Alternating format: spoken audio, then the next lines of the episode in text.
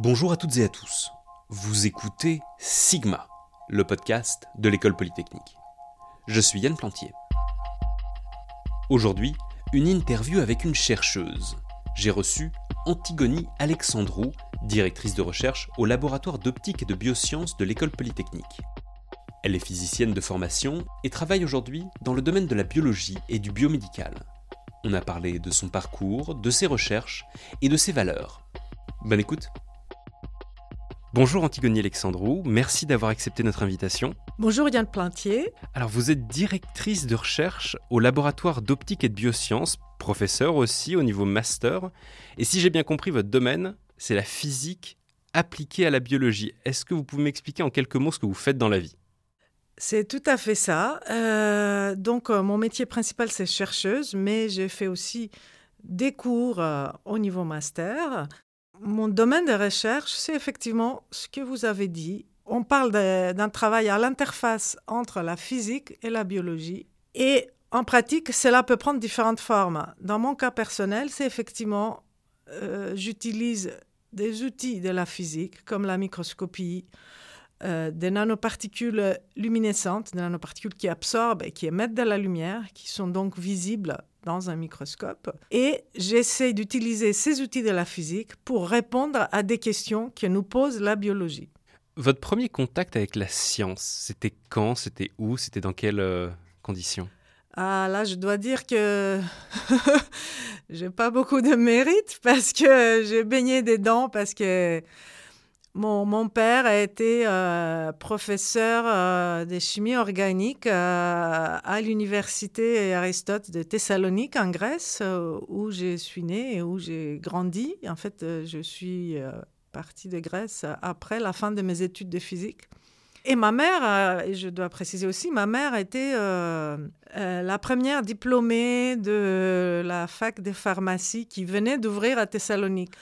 Et je me souviens que mon père, euh, dès que j'étais toute petite, j'avais euh, peut-être 6 euh, ans, et il m'a montré une molécule de méthane visualisée, vous savez, par des petites boules blanches et noires. La boule noire, c'est le carbone, la boule blanche, c'est l'hydrogène. Donc, il me montrait ça, et je savais à 6 ans que... ces, cinq boules, une, noire et quatre blanches, c'était la molécule de méthane. D'accord, donc très très tôt. Euh, très très tôt. Et, après, assez vite, j'étais attirée par euh, la recherche, qui était en fait la profession de mon père, en plus de l'enseignement. Euh, je voulais comprendre, hein. je voulais apprendre et comprendre. J'étais, j'ai été très tôt attirée par, par ça, mais sans, sans vraiment des domaines très spécifiques. Le choix de la physique est venu plus tard. C'était quoi les, domaines que vous aimiez bien dès le collège, lycée? En fait, euh, j'étais bonne élève partout. et c'était, j'avais en quelque sorte euh, l'embarras du choix. Et euh, j'aimais beaucoup, et, j'aime toujours beaucoup les langues et les matières littéraires. J'aime énormément la littérature, j'adore lire. Euh, surtout des romans, mais aussi euh, des œuvres un peu, euh, des essais, en particulier sur le sujet du féminisme. Et donc, à la fin du collège, en Grèce, donc, je devais, je voulais, savais déjà que je voulais faire de la recherche, mais je devais choisir si je m'oriente vers le côté littéraire ou côté scientifique. Et finalement, j'ai choisi le côté scientifique, enfin science dure plutôt, euh, parce que bah, l'histoire aussi, c'est une science. Euh, donc, euh, côté science, ce qu'on appelle dur, entre guillemets, mais sans aucun aspect péjoratif pour les autres, pour les autres sciences, je me suis orientée vers ce domaine parce que je me disais que en littérature, c'est quand même beaucoup plus difficile de savoir si on a tort ou si on a raison, que c'est très subjectif. Et donc, j'ai préféré la j'espérais, la garantie en quelque sorte des, sciences comme la physique, chimie, biologie, du fait qu'on peut poser des questions et on peut avoir des réponses avec une certitude assez élevée. Quand vous arrivez à l'université de, Thessalonique, qu'est-ce, qui, qu'est-ce que vous étudiez particulièrement? Comment vous, vous arrivez vers euh, les thèmes de recherche que vous avez aujourd'hui? Je ne le dis pas souvent ça, mais bon, euh, j'ai réussi les examens d'entrée à l'université qui, qui, étaient par filière, donc dans la filière scientifique. Euh, scientifique, c'est-à-dire physique, euh, maths, physique, chimie, biologie. J'étais, j'avais la, note la plus élevée de, dans toute la Grèce. Et donc, j'avais le choix d'aller où je voulais. J'aurais pu aller ce qu'on appelle les, les, écoles polytechniques en Grèce. Mais euh, y a pas, en Grèce, il n'y a pas d'école euh, polytechnique euh, enfin, généraliste. C'est-à-dire, j'allais tout de suite me trouver vers quelque chose de très appliqué et moi, je voulais vraiment faire euh, de la physique. Et donc, j'ai préféré faire aller en, physique ou, disons que, comme en Allemagne, il y a un numerus clausus, c'est-à-dire le niveau, la note qu'il faut avoir pour entrer en physique était plus faible que la note qu'il fallait avoir pour aller en, dans ces écoles polytechniques, qui sont aussi l'université en Grèce. Donc j'ai préféré, bon, sans doute, euh, il y avait l'influence de mon père hein, et la science fondamentale. C'était quelque chose de très noble. Enfin, c'est toujours pour moi euh, quelque chose de très noble. Et donc, contre, contre ce qu'on pourrait attendre, euh, j'ai choisi d'aller en physique. Et en physique, donc, on avait euh, bah, des cours de physique de chimie principalement, et de mathématiques, bien sûr. Et j'ai fait un, projet, et je me souviens encore très très bien en astrophysique. Je me souviens encore très bien le sort des naines rouges, des, des naines blanches, pardon, des supernovas, les pulsars. J'avais adoré ça. Euh, c'était juste une étude bibliographique. Et donc, comme beaucoup de jeunes, euh, j'étais attirée par la magie du, très grand. Hein. Et bah, donc voilà, j'avais un peu envie d'aller en astrophysique, mais euh, toujours en discutant avec mon père, il m'a dit, bon, en astrophysique, il n'y a pas de travail. enfin, il n'y a pas beaucoup de travail. Et donc, euh, un peu par pragmatisme, je me suis orientée vers la physique du solide, les semi-conducteurs en particulier dans mon cas. Et donc, ça permettait d'allier un métier intéressant et aussi des perspectives de, trouver un, poste après. C'est à ce moment-là que vous vous expatriez en Allemagne pour votre doctorat? Oui, c'est en fait la vie est faite de, un peu de, des choix conscients et des hasards. Hein. Euh, en fait, euh, j'ai fait le collège-lycée, je l'ai fait en Grèce, dans une école allemande. Alors, l'école allemande, c'était apprentissage de la langue, six heures par semaine, pendant les six ans qui durent le collège-lycée en Grèce. Mais il fallait déjà avoir fait deux ans d'allemand avant et maîtriser déjà la langue, parce que dès l'entrée euh, euh, au collège, les matières, toutes les matières scientifiques, c'est-à-dire qui sont indépendantes du, pays, c'est-à-dire pas l'histoire, pas la littérature, euh, pas la géographie, mais toutes les matières euh, sciences dures, mathématiques, physique, chimie, biologie, tout ça, c'était en allemand. Et, donc, euh, les meilleurs élèves pouvaient décrocher une, deux ou trois bourses par an pour aller faire ensuite une thèse en Allemagne. J'ai fait une thèse au Max Planck Institut de Stuttgart et, ce que je dois dire, c'est après tout ça, arriver en thèse et se rendre compte qu'il y avait des gens très bons autour, surtout en Allemagne, les gens qui font une thèse, ils ont déjà fait un an de travail expérimental, ce qu'on appelle Diplomarbeit en Allemagne. Et donc, ils avaient déjà un an de recherche derrière eux. Ils avaient fait euh, donc beaucoup plus de TP aussi que moi pendant leurs études. Moi, j'avais fait des TP quand même. J'avais fait des TP d'optique et mon sujet, c'était l'optique des semi-conducteurs, en particulier les ferraments. Et euh, mais je suis arrivée, bah, j'avais quand même quelques lacunes. et surtout, euh, quand vous avez fait une scolarité où euh, tout se passe bien, vous avez des excellentes notes sans avoir à fournir un effort surhumain. Et là, vous arrivez, vous avez l'habitude de, voilà, tout se passe bien. vous arrivez. le choc était rude. Le choc était rude au début. Et je dois dire que j'ai mis plusieurs années avant de le surmonter. C'est difficile hein, d'être parmi des gens très brillants parce que il faut pas se comparer, il faut que chacun fasse le mieux. Mais, mais c'est inévitable de se comparer quand on voit les collègues qui publient des, des, articles dans des revues très prestigieuses. Forcément, on est un petit peu, on se compare, on se dit ah oui, mais moi aussi j'aimerais, mais Et c'est difficile. C'est difficile d'être dans un milieu où euh, on est entouré des gens qui sont très forts. C'est compétitif aussi ou? En fait, euh, la difficulté, c'est que dans mon métier, ce que je regrette, euh, en fait, j'ai commencé ma thèse en 1986. Donc, ça fait 35 ans. Et, donc, je dirais les 20 dernières années, 15-20 dernières années, je vois une évolution regrettable euh, parce que cela devient de plus en plus compétitif. Au lieu de mettre en avant euh, le progrès des connaissances pour l'humanité, ou aller pour sa propre nation, pour son propre pays, ou pour, le, pour, euh, pour l'Europe, au lieu de mettre ça en avant, maintenant on met en avant le, la gloire individuelle, on met en avant les prix, on met en avant toute une sorte de choses euh, qui, font appel à, l'ambition. C'est bien l'ambition, mais l'égoïsme, euh, quand c'est euh, quand c'est quand c'est avoir des financements au détriment des autres, quand c'est faire les belles articles au détriment des autres ou avant les autres, voilà, moi, je suis très sceptique euh, par rapport à l'évolution de la recherche de nos jours. Euh, j'ai l'impression qu'on veut euh, faire aussi de la recherche une entreprise. on veut tout privatiser de nos jours et je suis farouchement opposée à cette tendance. Après l'Allemagne, vous allez faire un tour aux États-Unis. Vous voulez voir du pays? Qu'est-ce que c'est l'intention derrière ce choix? En fait, euh, pour faire une carrière de chercheuse ou de chercheur, euh, le parcours qu'il faut faire, en tout cas le parcours euh, préféré, le parcours linéaire, c'est de faire une thèse et ensuite de faire un postdoctorat. Donc le postdoctorat, qu'est-ce que c'est? C'est montrer que, bon, pendant la thèse, on doit montrer qu'on est capable de prendre un sujet et pendant trois ans, de le mener à bout. Après, on doit aller à un autre endroit, dans un autre pays de préférence, et ça pour plusieurs raisons. Et on doit aussi changer des sujets et pas rester sur le même sujet.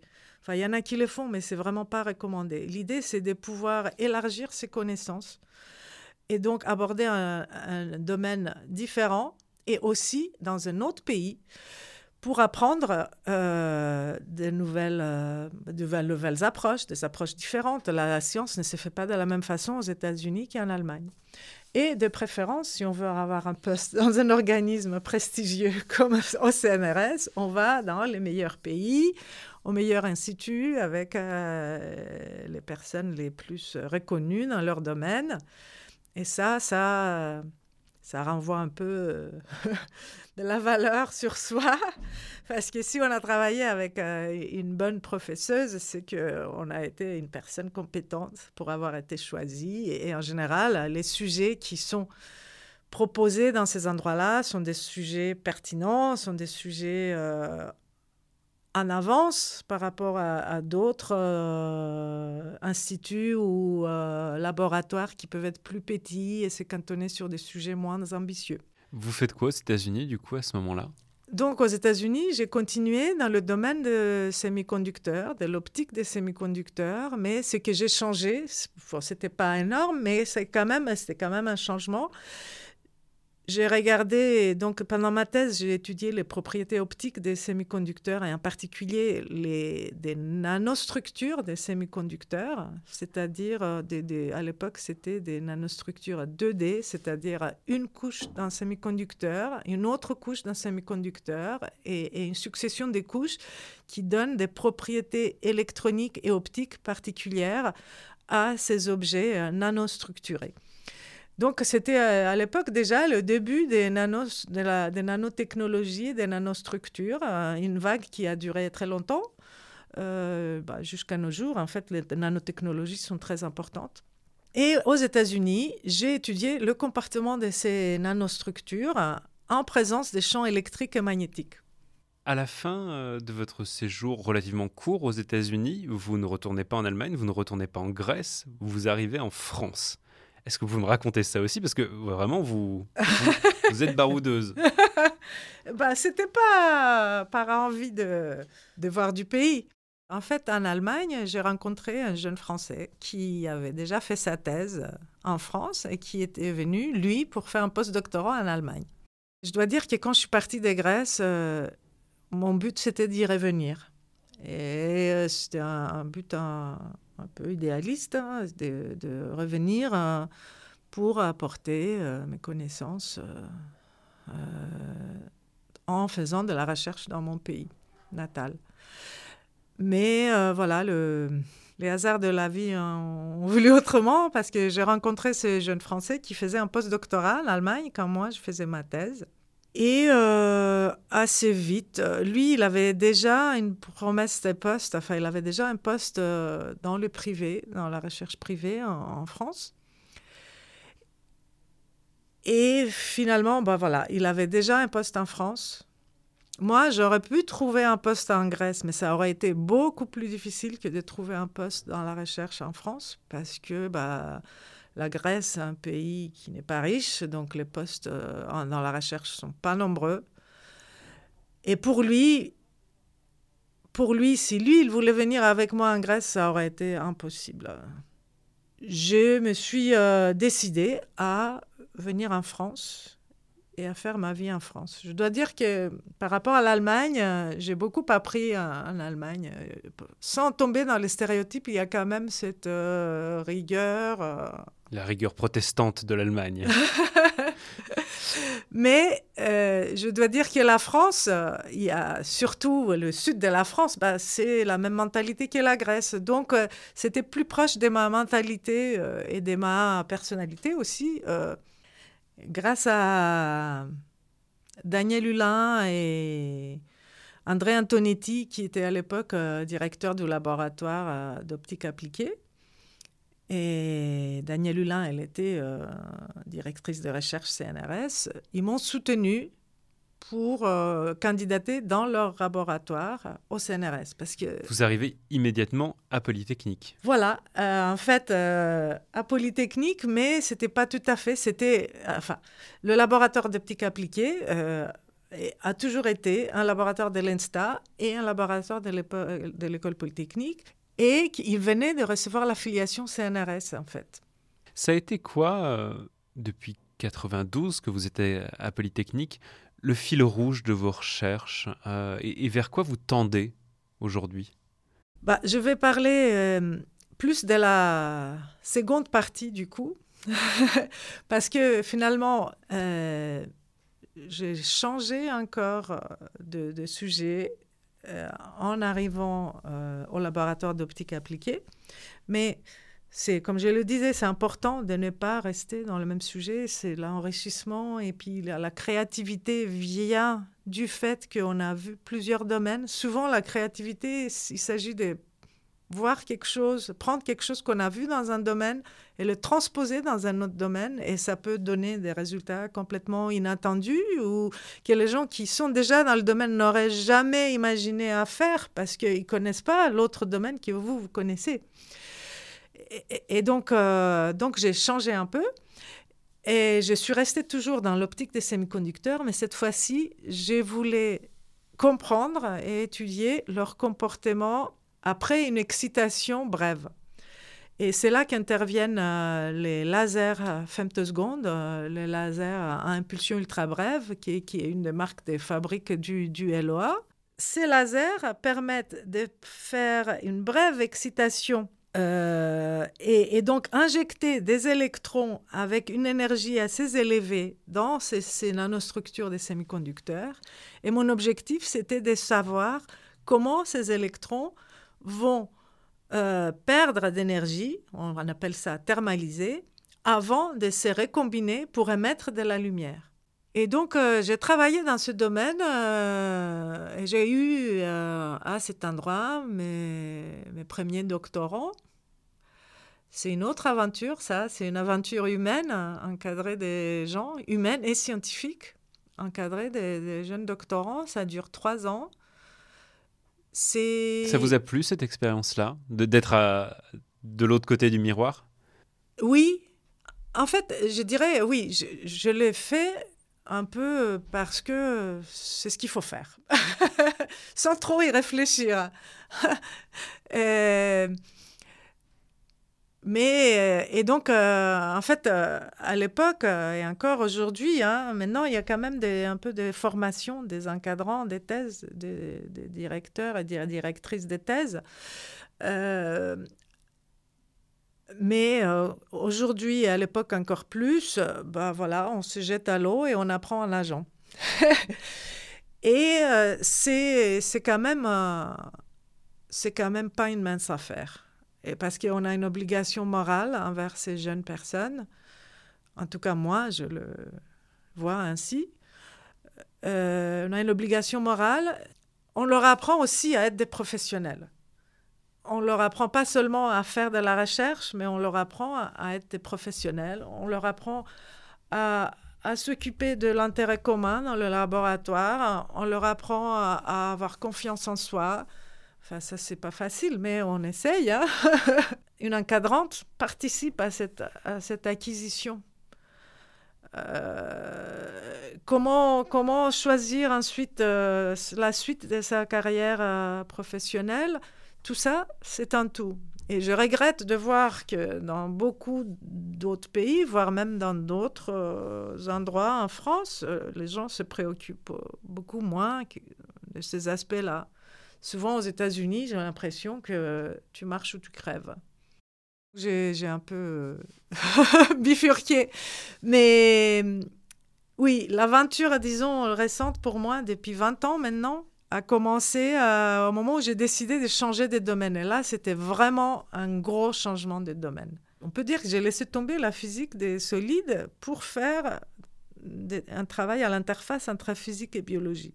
Et donc, euh, mes projets de recherche actuels, la, grande majorité utilisent des nanoparticules qui ne sont pas des semi-conducteurs, qui sont des nanoparticules d'oxyde.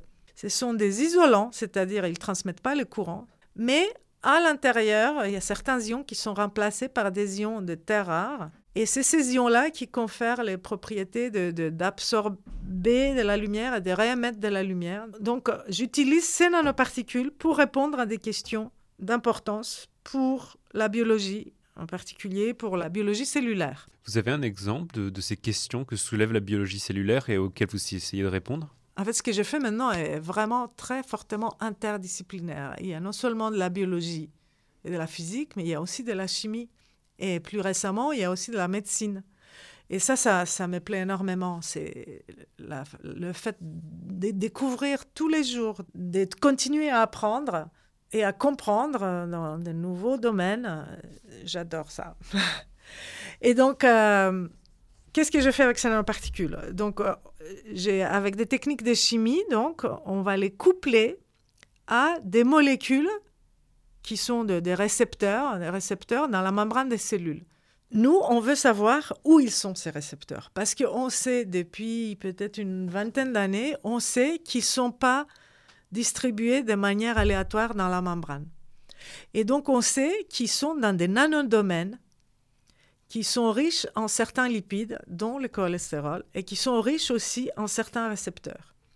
Et donc on veut comprendre quel est le rôle fonctionnel de ces nanodomaines, à quoi ils servent, hein, pour le dire avec des mots simples, à quoi ils servent, comment ils sont constitués, qu'est-ce qui fait que les récepteurs vont là-dedans et pas ailleurs, alors, ce qui est marrant, c'est que quand je vous ai rencontré, c'était pas en tant que chercheuse, mais en tant que référente sur les questions d'égalité femmes-hommes pour le personnel de l'école polytechnique. Est-ce que vous pouvez me parler de cet engagement que vous avez sur la question? Pour moi, le féminisme, c'est euh, œuvrer pour le, progrès des droits des femmes, œuvrer pour l'égalité entre les femmes et les hommes, œuvrer pour l'égalité entre les genres. Hein. Depuis 2015, j'ai commencé à travailler sur ces choses-là, à lire plus, à me, former finalement sur ce sujet. Mais c'est seulement depuis un an et demi que je suis référente égalité pour l'école polytechnique. Pourquoi est-ce qu'il y a besoin de plus d'égalité euh, en sciences? Je pense que s'il y a moins que 50% environ de femmes dans les sciences, et dans les sciences dures en particulier, toujours entre guillemets les dures, il n'y a pas de raison objective. La seule raison, c'est les stéréotypes euh, de la société, les stéréotypes de la famille, les stéréotypes propagés par l'école, euh, par toute la société.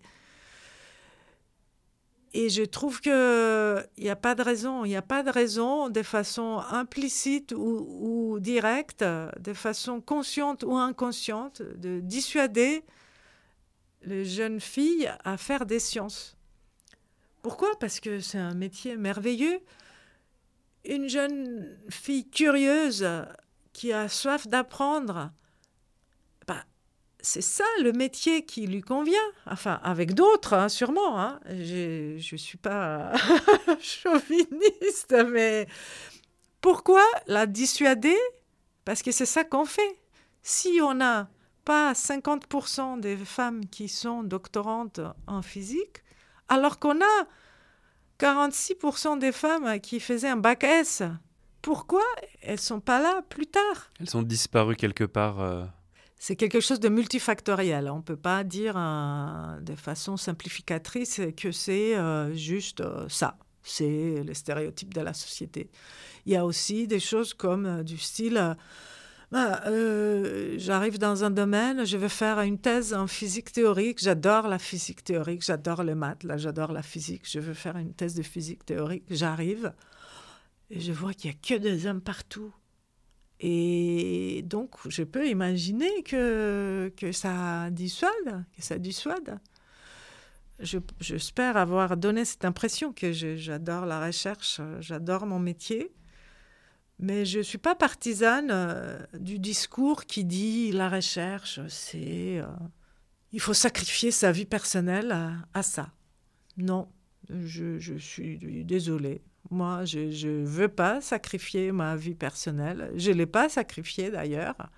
J'ai deux filles qui sont maintenant des jeunes femmes dont je suis très fière et dont j'ai essayé de m'occuper le mieux que j'ai pu, tout en travaillant beaucoup, certes, mais je suis contre cette image du chercheur, dans, du chercheur, là je dis exprès du chercheur, hein, donc c'est un homme souvent dans l'imaginaire collectif, dans sa tour d'ivoire, voilà, et qui pense qu'à ça, qui pense à rien d'autre? Non, moi j'adore la littérature, j'adore le cinéma, j'adore euh, faire plein de choses, j'adore voir mes amis. J'ai une vie personnelle euh, en plus de ma vie familiale je suis pas un zombie, euh, je pense pas à la recherche tout le temps. Si, si, ça m'arrive de penser beaucoup à la recherche parce que ça me passionne, mais c'est le cas dans plein d'autres métiers. Si vous mettez, je pense que vous, Yann, ça doit vous arriver aussi de penser à, votre dernier,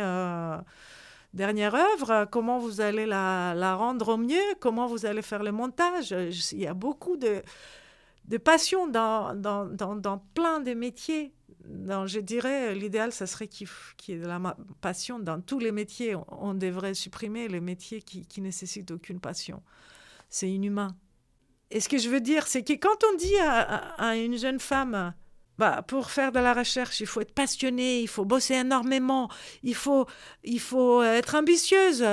Euh, eh bien, si on leur dit tout ça, et qu'après on lui dit, oui, toi, la famille d'abord, hein, et un métier c'est bien hein, pour être indépendante financièrement, mais bon, d'abord la famille. Et après on lui dit, là, regarde ce métier, il est beau, mais tu sais, il faut bosser énormément. Hein, et je sais pas si tu pourras avoir une famille. Enfin, ça, on le dit pas en général, mais on l'insinue. Et, et ben voilà. On présente une contradiction qui est insoluble. Voilà. Alors que si on présente ça comme un métier, comme plein d'autres métiers, bah pourquoi le métier de d'avocat ça ne nécessite pas de travailler beaucoup? Le métier mais finalement tous les métiers euh, intéressants les gens se trouvent à travailler beaucoup parce que ils sont passionnés intéressés investis mais ça ne veut pas dire qu'on ne garde pas la place pour de la vie personnelle donc moi je suis farouchement contre cette idée du chercheur passionné à mort et qui fait que ça. Certes, plus on travaille, plus on a des résultats. Mais il faut se préserver du burn-out, il faut se préserver, il faut préserver sa santé mentale, sa santé physique, il faut se préserver de l'épuisement. Et, et, c'est, c'est pareil que on est, on est une bonne mère que, que si on est une mère heureuse et on est une bonne chercheuse et une bonne quoi que ce soit que si on est heureux. si on est au bord de l'épuisement, ben non, ça va pas le faire. eh ben merci beaucoup Antigone Alexandrou et bonne continuation. Merci à vous Yann Plantier pour euh, cette euh, occasion de, de parler avec vous et à vos auditeurs. Merci à vous d'avoir écouté cet épisode de Sigma, le podcast de l'école polytechnique. Abonnez-vous à votre application de podcast préférée, mettez-nous des étoiles si le cœur vous en dit, et n'hésitez pas à parler de notre podcast autour de vous. À bientôt. Aujourd'hui, c'est un beau jour pour la science.